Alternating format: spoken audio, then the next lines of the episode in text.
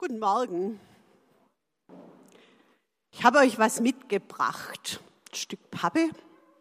Auf der einen Seite ist es schwarz, auf der anderen Seite ist es weiß. Schwarz oder weiß. Und wenn ich es euch so hinhalte, dann seht ihr eigentlich gar nichts.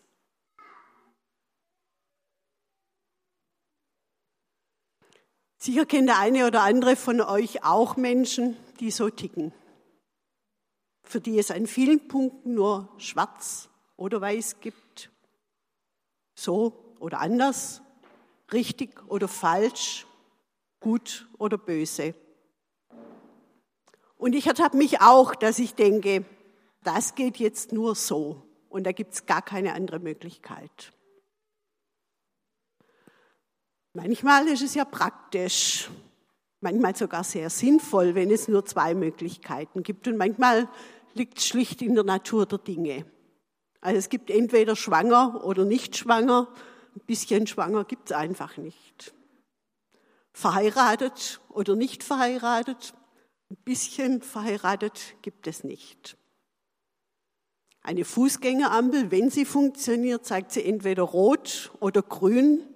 Und es kann manchmal lebensentscheidend sein. Aber oft ist es nicht so einfach. Nehmen wir arm und reich oder arm und nicht arm. Wie definiert man das? Wovon ist es abhängig? In Deutschland haben sich kluge Menschen da viele Gedanken gemacht und einen Betrag festgelegt. Das sind so ungefähr 900 Euro. Ich habe es jetzt nicht genau nachgelesen. Und wer weniger Geld verdient, der wird als arm definiert und bekommt dann noch Zuschüsse. Wenn man über diesem Betrag liegt, dann kriegt man diese Zuschüsse nicht, hat also im Endeffekt weniger als die, die eigentlich arm sind und noch was dazu kriegen. Und da kann man jetzt anfangen zu differenzieren und verschiedene Stufen einführen, so arm, bisschen weniger arm, weniger arm und so weiter. Wir leben in Spannungsfeldern, die sich nicht so einfach auflösen lassen. Und dann versuchen wir aus dem Schwarz-Weiß mehrere Schubladen zu machen. Wir bewerten, wir begrenzen, wir grenzen ab, grenzen ein, grenzen aus. Und ich kann mich für diese Graustufenvarianten entscheiden für Schwarz oder Weiß, entweder oder, oder dieses Schubladendenken. Jetzt machen wir mal ein bisschen Physik. Schwarz oder Weiß. Wenn wir die Farben anschauen, dann sehen wir, Schwarz wird aus unterschiedlichen Farben überlagert, also ist eigentlich gar keine richtige Farbe. Und genauso ist mit Weiß.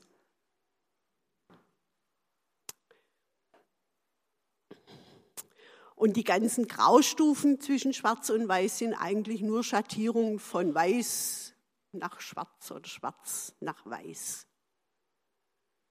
Gibt es jetzt einen Weg aus diesen Graustufenvarianten?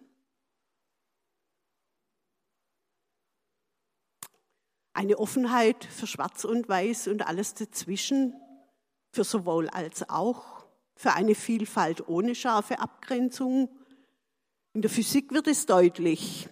Da ist ganz unten schwarz und ganz oben weiß und dazwischen ist eine bunte Vielfalt, die sich auch gar nicht so exakt abgrenzen lässt. Das sind alles Übergänge, ob von hell nach dunkel oder von violett bis violett. Da gibt es gar keine scharfen Grenzen. Wir sind in der Predigtreihe Geistlich Leben oder Leben im Geist. Und das Thema heute ist Annahme. Akzeptanz, Ja sagen, sowohl als auch sagen. Und es geht darum, mit Spannungsfeldern umzugehen, Situationen auszuhalten, Spannungen zwischen uns Menschen, Spannungen in mir und in Bezug auf Gott. Aber eben nicht nur zu ertragen, sondern einen positiven Umgang zu finden. Der Predigtext dazu steht in Prediger 3, die Verse 1 bis 14. Alles hat seine Stunde, für jedes Geschehen unter dem Himmel gibt es eine bestimmte Zeit. Eine Zeit zum Gebären und eine Zeit zum Sterben. Eine Zeit zum Pflanzen und eine Zeit zum Abernten der Pflanzen. Eine Zeit zum Töten und eine Zeit zum Heilen. Eine Zeit zum Niederreißen und eine Zeit zum Bauen. Eine Zeit zum Weinen und eine Zeit zum Lachen. Eine Zeit für die Klage und eine Zeit für den Tanz. Eine Zeit zum Steine wegwerfen und eine Zeit zum Steine sammeln. Eine Zeit zum Umarmen und eine Zeit, die Umarmung zu lösen. Eine Zeit zum Suchen und eine Zeit zum Verlieren. Eine Zeit zum Behalten und eine Zeit zum Wegwerfen. Eine Zeit zum Zerreißen und eine Zeit zum Zusammennähen. Eine Zeit zum Schweigen und eine Zeit zum Reden. Eine Zeit zum Lieben und eine Zeit zum Hassen eine Zeit für den Krieg und eine Zeit für den Frieden.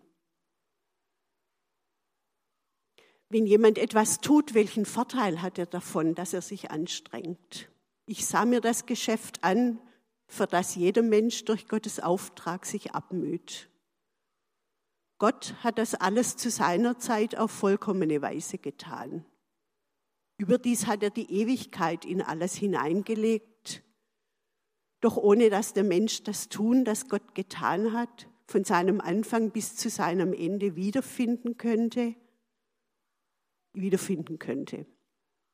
Ich hatte erkannt, es gibt kein in allem Tun gründendes Glück, es sei denn, ein jeder freut sich. Und so verschafft er sich Glück, während er noch lebt. Wobei zugleich immer, wenn ein Mensch isst und trinkt und durch seinen ganzen Besitz das Glück kennenlernt, das ein Geschenk Gottes ist. Jetzt erkannte ich, alles, was Gott tut, geschieht in Ewigkeit. Man kann nichts hinzufügen und nichts abschneiden. Und Gott hat bewirkt, dass die Menschen ihn fürchten. Der Prediger beschreibt hier den Alltag der Menschen. Zum einen das, was der Mensch in seinem Alltag tut.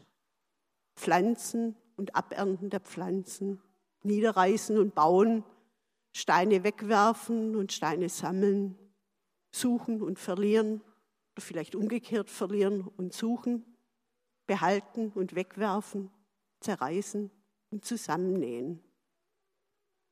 Und er beschreibt Situationen, die uns begegnen. Gebären und Sterben, Weinen und Lachen, Klage und Tanz, Schweigen und Reden, umarmen und die Umarmung lösen, lieben und hassen, töten und heilen, Krieg und Frieden. Es gibt eine Zeit für das eine, eine Zeit für das andere und das eine gibt es nicht ohne das andere.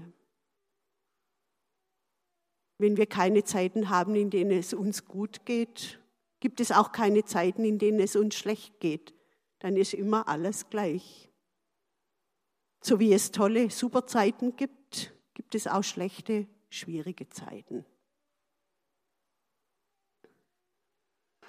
In diesem Text sind noch mehr Spannungsfelder beschrieben. Da geht es im zweiten Teil um das Werk Gottes und das Tun der Menschen. Da ist der Mensch, der sich abmüht, sich anstrengt, den Alltag zu bewältigen. Und da ist Gott, der ihm das Leben geschenkt hat und ihm den Auftrag gegeben hat, das Leben zu gestalten. Der Mensch lernt das Glück kennen. Das ist ein Geschenk Gottes.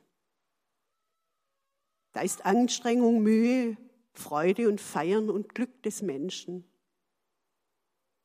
Er schreibt, ich sah mir das Geschäft an, für das jeder Mensch durch Gottes Auftrag sich abmüht. Er schreibt auch, ein jeder freut sich und so verschafft er sich Glück. Ein Mensch isst und trinkt und lernt durch seinen ganzen Besitz das Glück kennen. Geht es aber auch um Ewigkeit, um Gottes Ewigkeit und unsere menschliche Begrenztheit. Da ist Gott, der die Ewigkeit in alles hineinlegt und der Mensch, der nur einen kleinen Teil sieht. Da ist Gottes großer Bogen und der kleine Ausschnitt, den wir Menschen erkennen.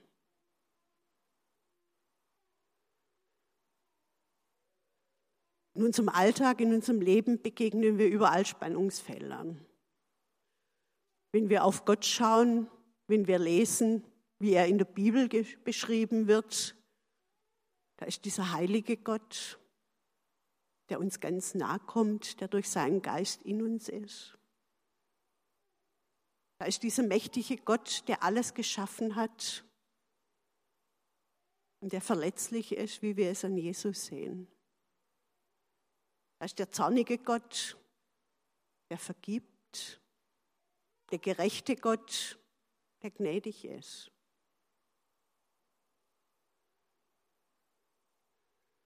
Und wenn wir auf Gott und uns schauen, dann sehen wir, Gott ist unverfügbar. Und er widerfährt mir, er kommt mir nahe. Er lässt mir meinen Willen und hält in Treue zu mir. Gott ist souverän und er will, dass wir mit ihm zusammen etwas tun. Jesus sagt nicht, ihr habt mich erwählt, sondern ich habe euch erwählt, dass ihr aufmacht, euch aufmacht und Frucht bringt und eure Frucht bleibt. Und wenn wir uns selber anschauen, ich erlebe mich sehr oft zwiespältig. Da ist Erfolg und Versagen. Da ist Gewissheit und Zweifel. Ich erlebe mich als stark und als schwach.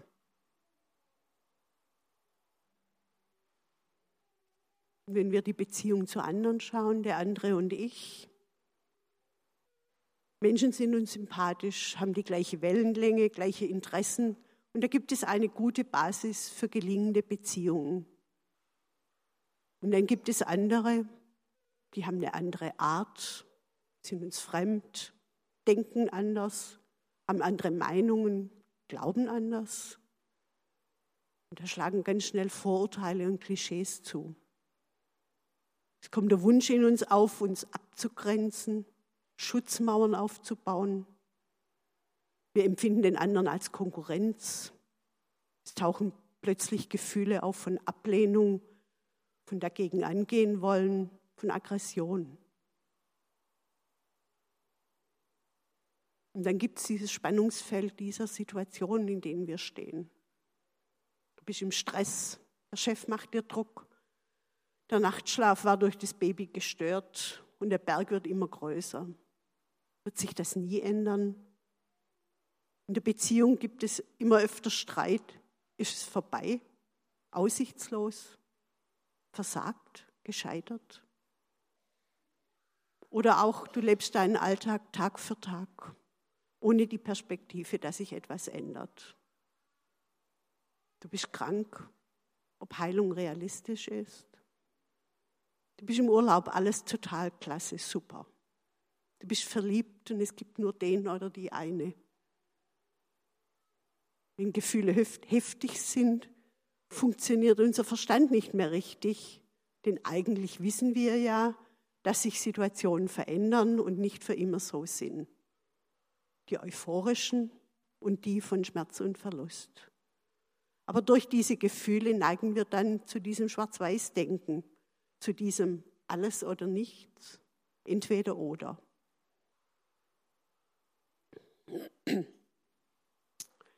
Es geht bei der Annahme, bei diesem Ja-Sagen nicht darum, entscheidungsunwillig zu sein.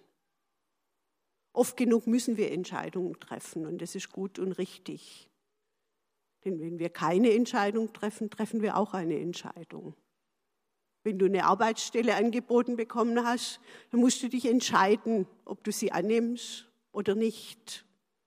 Und wenn du dich da nicht entscheidest, ist das auch eine Entscheidung.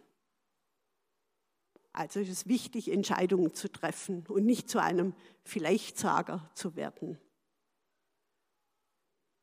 Oder dieser Relativismus, so dieses Ja, aber Es gibt immer ein Gegenargument. Und das Hin und Her abwägen bringt uns letztlich nicht weiter und bremst uns aus. Und auch Fatalismus ist nicht angesagt. So nach dem Motto, ist ja völlig egal, ähm, wie ich das mache. Es ändert sich ja nichts. Ich kann es nicht beeinflussen. Lässt sich diese Haltung der Annahme erlernen und kultivieren? Das ist eine Frage des Bewusstmachens, des Hinschauens und des Übens. Was denke ich über den anderen, über Gott, über mich, über eine Situation? Verhalte ich mich auch so? Welche Gefühle bestimmen mich gerade? Kann ich das zulassen oder gerate ich unter Druck? Und dann stellen wir fest, dass dem einen fällt es leichter und dem anderen fällt es schwerer. Woran liegt das? Das eine sind Prägungen, die wir einfach mitbekommen haben. So, Anpassung. Statt nachdenklich und kritisch zu sein, verhalten wir uns, wie es in unserer Gesellschaft üblich ist. Entweder wir lehnen den Computer ab oder wir kaufen ihn mit allem Zubehör. Entweder sind wir pauschal gegen etwas oder wir übernehmen alles unkritisch, schreibt Richard Rohr in seinem Buch Stille Präsenz. Oder wir haben so ein großes Sicherheitsbedürfnis.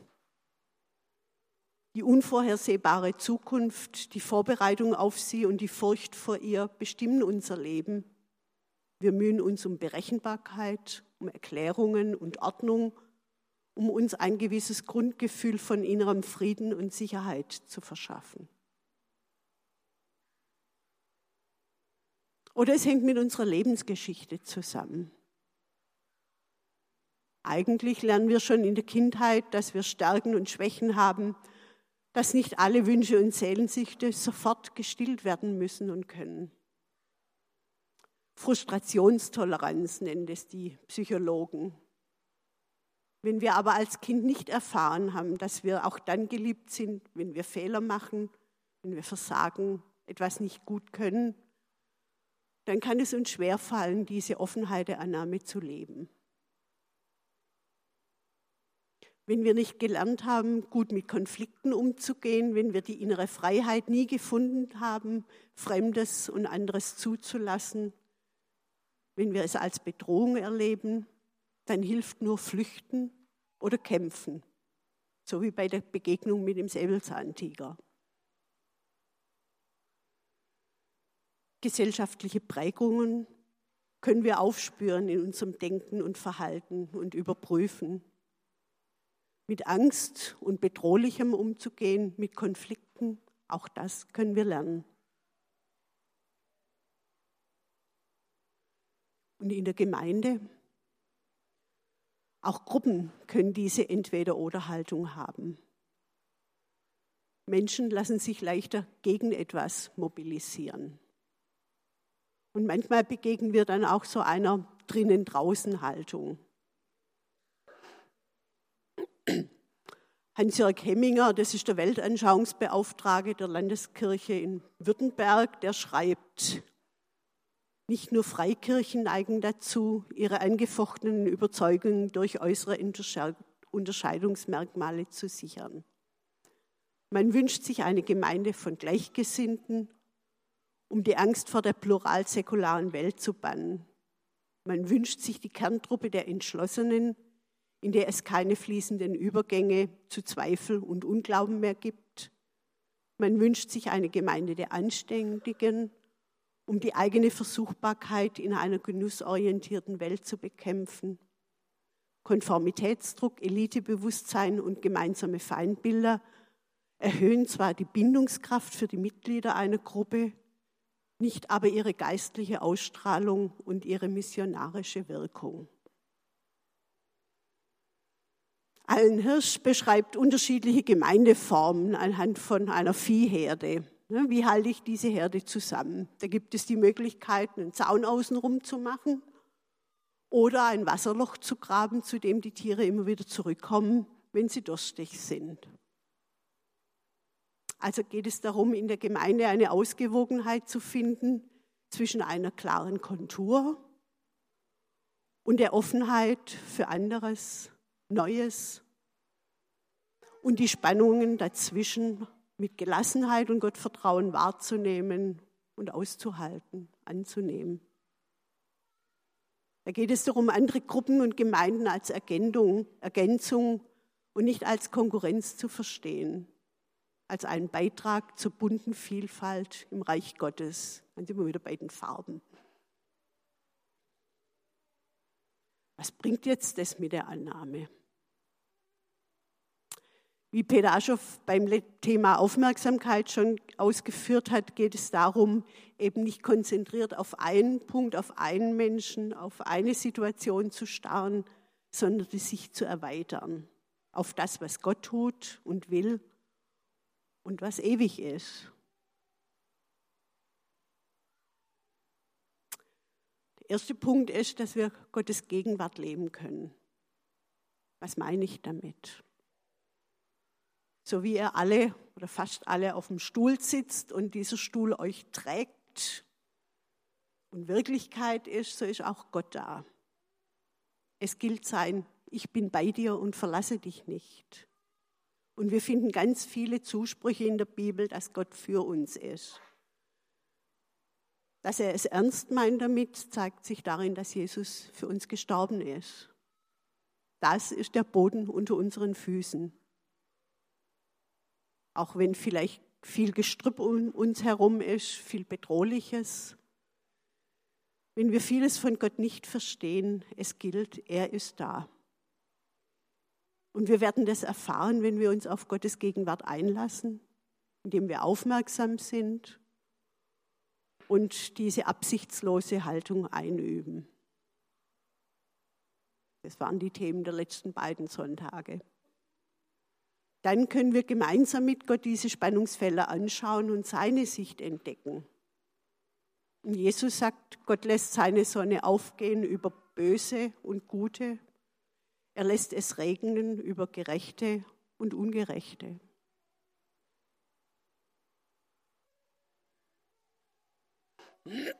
Und wir können Gelassenheit bekommen.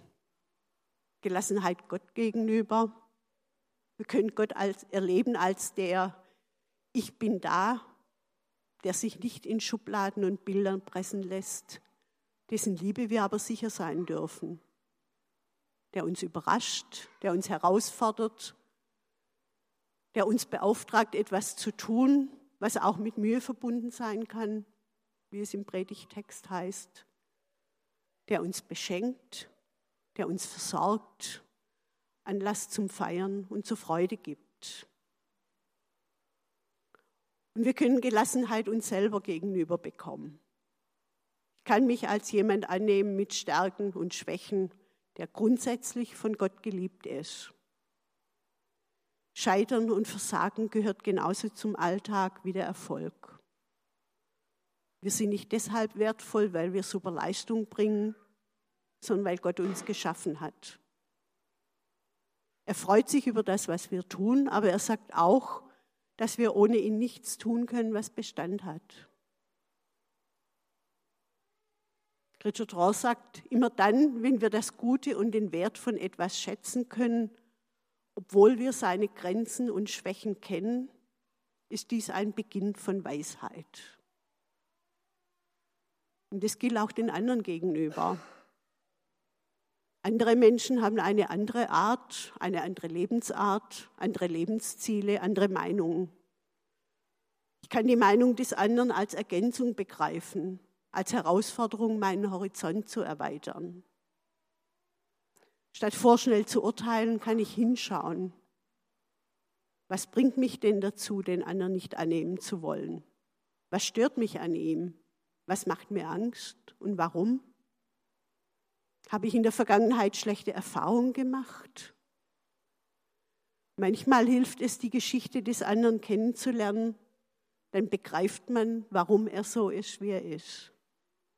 Und schon die Bereitschaft, dem anderen zuzuhören, ist ein Schritt auf dem Weg der Annahme.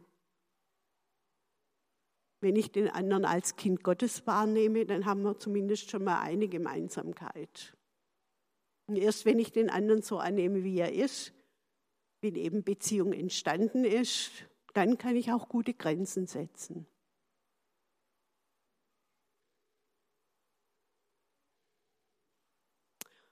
Wir können eine doppelte Sichtweise einüben, indem wir unsere Urteile oder Meinungen durch die Augen des anderen betrachten und bereit sind, unser Verständnis anzupassen. Wir müssen ja nicht die andere Position übernehmen, aber wir können sie in unsere Gedanken einnehmen, einbeziehen. Eckhard von Hirschhausen, der bringt es ganz einfach auf den Punkt. Er sagt, jedes Ding hat drei Seiten. Eine, die ich sehe, eine, die du siehst und eine, die wir beide nicht sehen. Und wir können Gelassenheit zu den augenblicklichen Situationen finden. Ja sagen bedeutet nicht, es gut zu heißen, sondern es bedeutet, die Realität zu akzeptieren. In diesem Moment ist es eben so. Du kannst es nicht ändern, dass es jetzt so ist. Wenn die Dinge nicht so laufen, wie ich oder du sie uns vorstellen, können wir ewig mit der Realität kämpfen. Sie verleugnen, sie verdrängen, sie uns schönreden oder wir können es annehmen, wie es ist und es einfach wahrnehmen. Es gibt eine Lebensempfehlung, die auch die anonymen Alkoholiker vertreten. Die heißt, Gott gebe mir die Gelassenheit hinzunehmen, was nicht zu ändern ist, den Mut zu ändern, was ich ändern kann und die Weisheit zwischen beidem zu unterscheiden. Die augenblickliche Situation ist vergänglich, ist ein begrenzter Ausschnitt aus unserem Leben und Gott wirkt in Ewigkeit. Wir können ihm erinnern an gute Erfahrungen in anderen Situationen, auch neue Hoffnung schöpfen.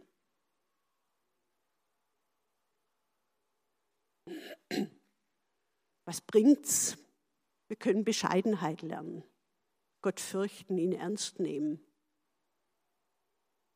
Wir dürfen uns damit abfinden, dass uns vieles zu hoch ist. Gott sagt, meine Gedanken sind nicht eure Gedanken und meine Wege sind nicht eure Wege. Denn wie der Himmel die Erde überragt, so sind auch meine Wege höher als eure Wege und meine Gedanken höher als eure Gedanken. Das ist einfach so. Und wir können Gott uns sein Geheimnis lassen. Paulus sagt jetzt, erkenne ich nur Bruchstücke, doch einmal werde ich alles klar erkennen. Wir müssen nicht heute hier alles verstehen. Und wir dürfen unsere Grenzen annehmen, fröhlich in unseren Grenzen leben. Und statt gegen meine Begrenztheit anzukämpfen, kann ich da über mich hinauswachsen, wo Gott mich nach dem Reichtum seiner Gnade begabt hat. Die gute Botschaft ist, ich bin nicht Gott und ich brauche es auch nicht zu sein. Ich bin nicht omnipotent, ich kann nicht alles, aber ich brauche auch nicht alles können. Und wir können Gott in unser Menschsein widerspiegeln, so ein bisschen wie Gott werden, wenn wir lernen und zu sagen. Das eine und das andere und alles dazwischen. Ein letzter Gedanke.